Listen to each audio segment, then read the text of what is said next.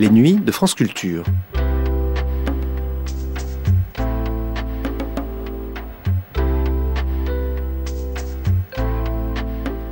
Les nuits de France Culture, une mémoire radiophonique.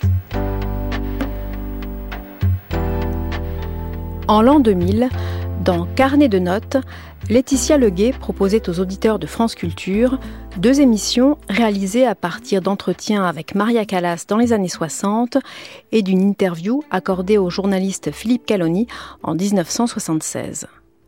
Après, dans le premier volet de ce carnet de notes intitulé Le refus des concessions, l'avoir entendu évoquer ses débuts et sa rencontre avec le chef Tullio Serafine, qui fidèle la Calas, c'était des aspects plus personnels de sa vie de diva qu'elle abordait dans le second volet, pour dire notamment combien avait pu lui peser le mythe Calas et la difficulté d'être, comme elle l'était, une star épiée, critiquée, quand on est juste un être humain qui donne tout pour son art. Carnet de notes, Archives d'un mélomane, La solitude de l'artiste avec Maria Callas, une émission diffusée la première fois le 11 décembre 2000 sur France Culture. I am composing the Sacre du Printemps, and I say Igor Stravinsky.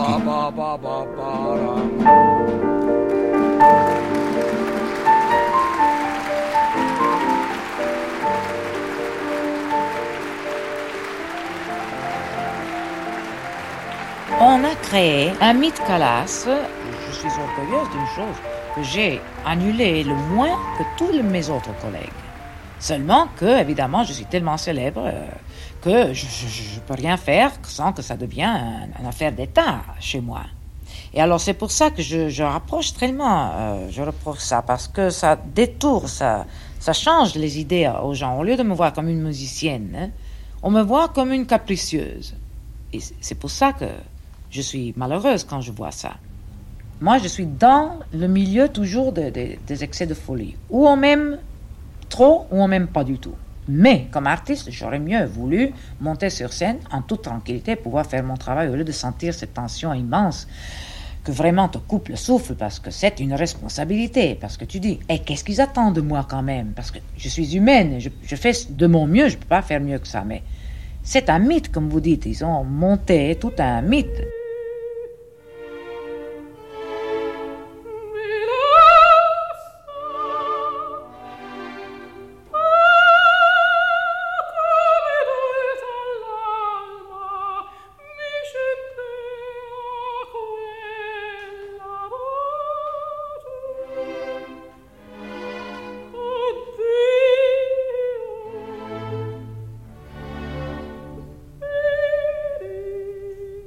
Nous avons entendu Maria Callas évoquer ses débuts, parler de l'école du bel canto ou du compagnonnage artistique avec le chef Tullio Serafine.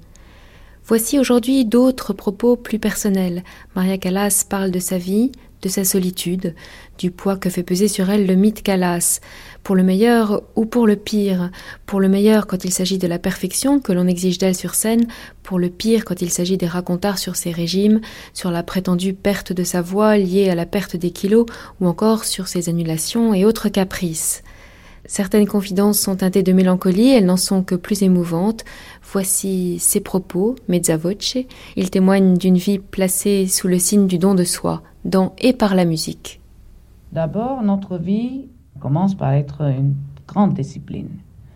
Il faut à peu près qu'on se lève à certaines horaires. Évidemment, il faut qu'on se repose beaucoup, surtout pas seulement pour la voix, pour les nerfs, parce qu'on travaille beaucoup avec les nerfs.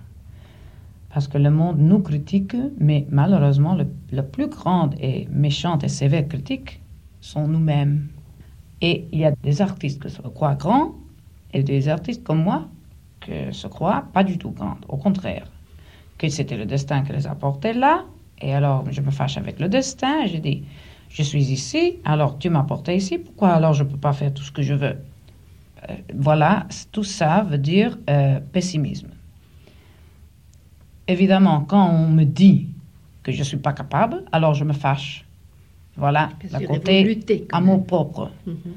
Euh, l'amour propre existe, c'est très très accentué dans mon caractère. Il faut jamais me toucher sur l'amour propre. Ça, c'est un côté très. Je suis très vulnérable sur ça. Voilà que je deviens méchante des fois. Et je crois que tous les gens, disons, comment est-ce qu'on dit, tout euh, un morceau, que, comme je, je me considère moi, que je, malgré qu'on m'appelle assez folle, je ne suis pas du tout folle. Au contraire, je vois les choses très, trop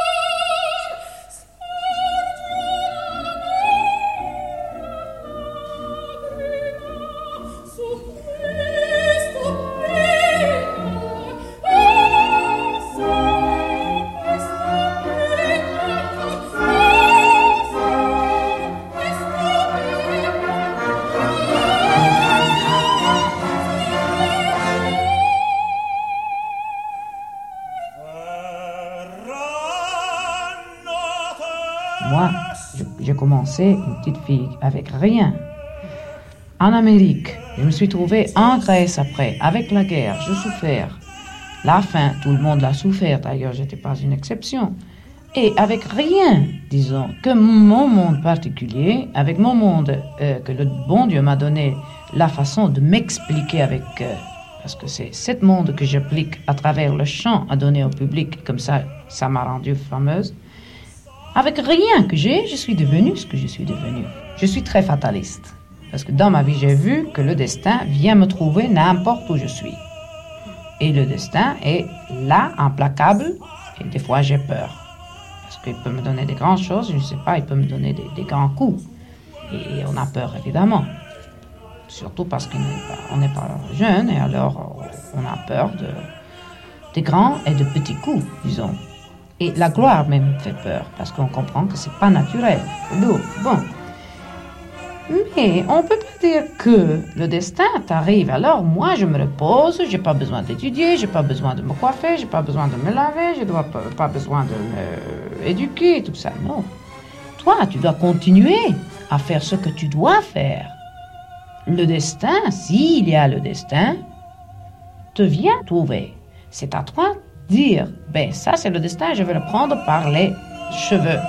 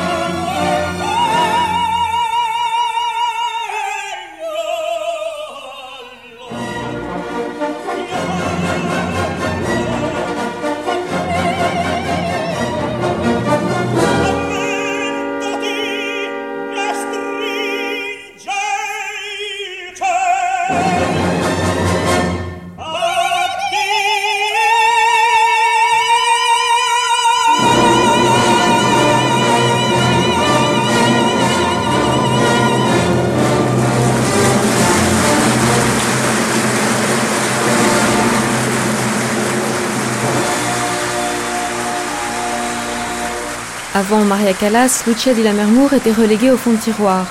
L'œuvre était passée de mode. Il n'en existait que des airs épars sur de vieux disques grésillants avec des photos jaunies de ténors italiens en kilt, kilt obligé à cause du livret de Walter Scott. Maria Callas a fait revivre Lucia, son art vocal a donné une dimension et une actualité nouvelle au rôle, un rôle qui a été l'un de ses plus grands triomphes, en particulier dans une mémorable production à Berlin en 55 sous la direction de Karajan. Suite des confidences de Maria Callas en 65 au micro de Micheline Banzet je reste beaucoup avec moi-même. J'aime beaucoup la compagnie, mais pas après, euh, disons, une, deux heures. Je me fatigue. J'ai besoin de, de, rester avec moi-même. Peut-être parce que ma carrière aussi m'a porté à rester beaucoup seule. J'aime rester seule, par exemple, je dis une chose qui va étonner beaucoup du monde. Euh, j'aime regarder la télévision, j'aime voir des jolis films, voir les détectives, les westerns, comme tous les personnes humains.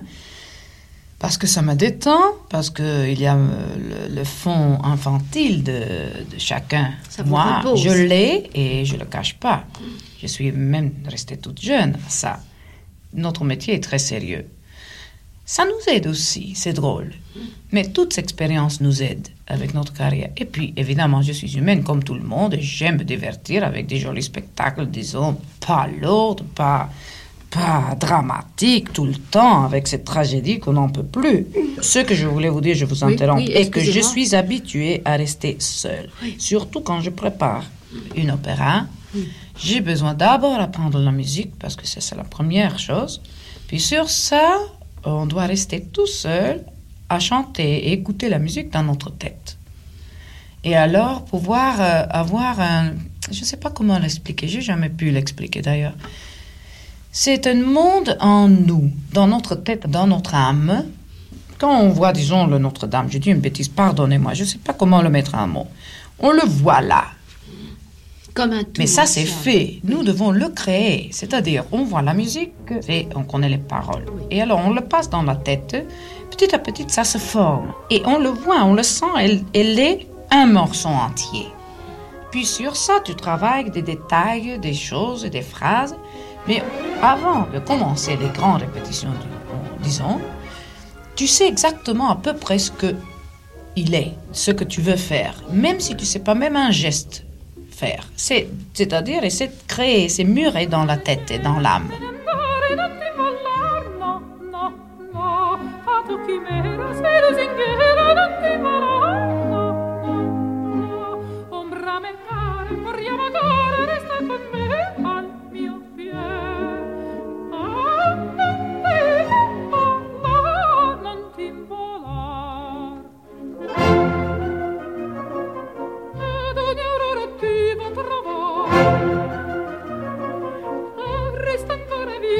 so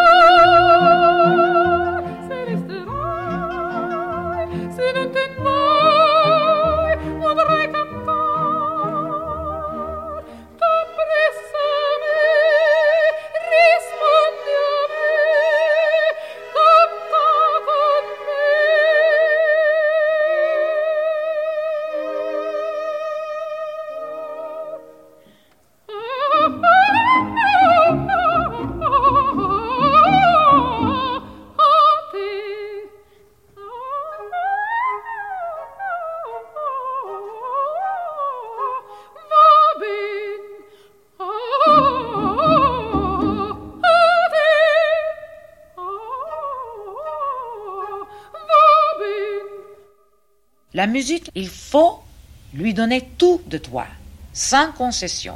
Il faut le donner pur, sans beaucoup de, de, de, fausses choses. Le vocalise, par exemple. Je retourne. il y a beaucoup de chanteurs aujourd'hui, comme il était dans 1800, quand les compositeurs disaient aux chanteurs Dites-moi ce que vous voulez comme cadence, ce que vous voulez comme groupette, comme tout ornement musical.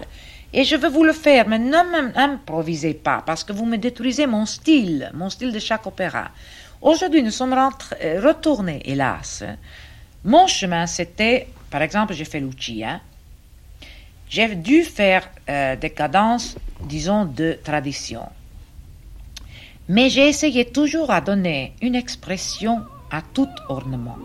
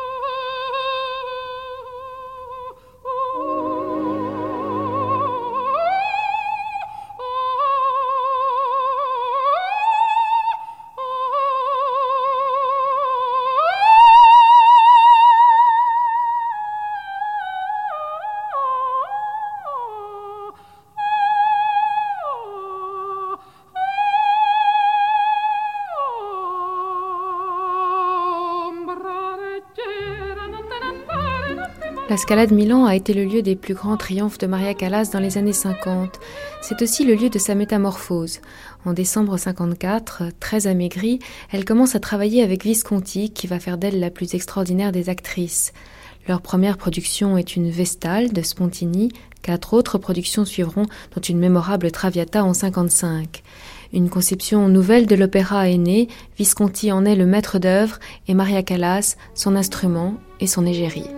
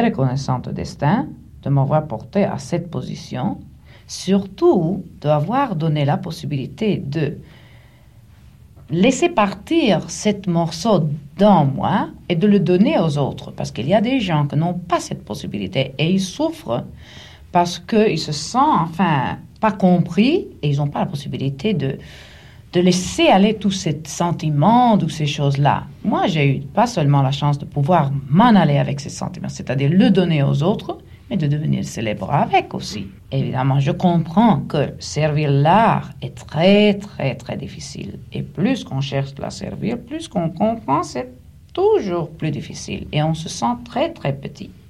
Ça, c'est vrai. Puis surtout parce qu'on est humain. Euh, avec un instrument humain, on peut faire ce qu'on peut. Plus que ça, on ne peut pas. On a des nerfs, puis après. Mais ce que je veux dire que, je veux en, pour terminer ce discours, je veux remercier tout ce public qui a su être près de moi dans des, des moments difficiles, pas seulement dans la gloire. Ils m'ont écrit, ils m'ont adoré, ils m'ont compris, généralement, ils m'ont aimé. Alors de ça aussi, je suis très reconnaissante.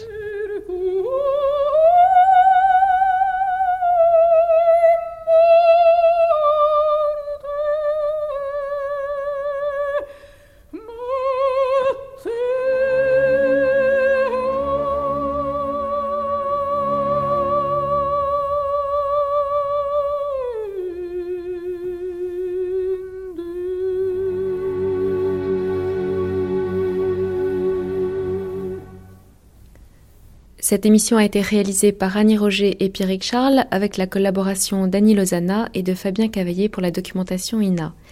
Pour retrouver certains des propos de Maria Callas que vous avez entendus et d'autres, je vous rappelle la parution chez EMI d'un coffret des airs les plus célèbres de la Callas avec un disque d'un peu plus d'une heure d'entretien avec Philippe Caloni, le tout dernier entretien accordé par Maria Callas en 76, quelques mois avant sa mort.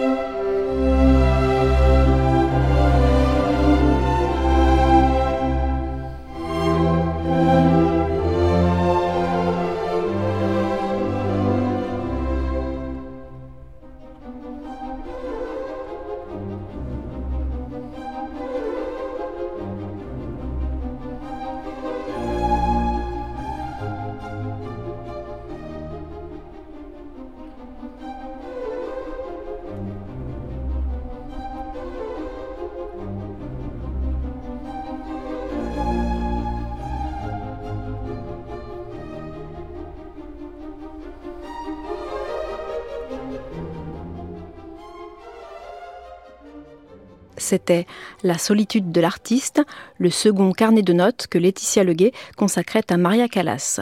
Première diffusion le 11 décembre 2000 sur France Culture. Téléchargement et réécoute à la page des nuits sur le site franceculture.fr.